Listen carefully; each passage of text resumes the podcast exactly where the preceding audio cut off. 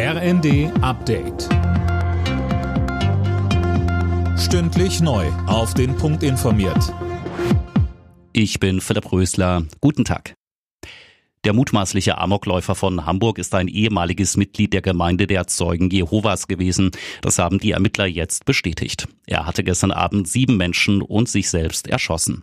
Als Sportschütze kam der 35-Jährige legal an die spätere Tatwaffe. Und unfassbar viel Munition, sagte Thomas Rathzuweit vom Staatsschutz. Am Tatort wurden insgesamt neun leere Magazine aufgefunden. Weitere 20 gefüllte Magazine führte er in einem Rucksack bei sich. Zwei Magazine führte er am Mann. In seiner Wohnung konnten weitere 15 gefüllte Magazine sowie weitere 200 Schuss Munition sichergestellt werden.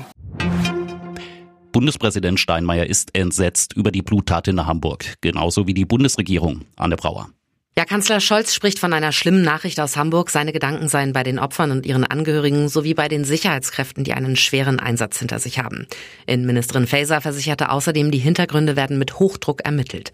Auch Frankreichs Staatschef Macron twitterte, unsere Gedanken sind bei den Angehörigen der Opfer und all unseren deutschen Freunden. Und auch der HSV schreibt, eine schreckliche Tat erschüttert Hamburg.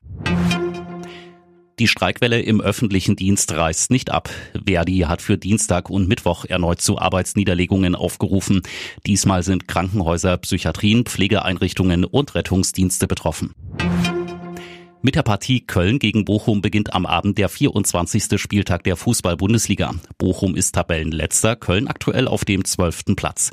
Highlight des Spieltags ist das 100. Revierderby zwischen Schalke und Dortmund morgen Abend. Alle Nachrichten auf rnd.de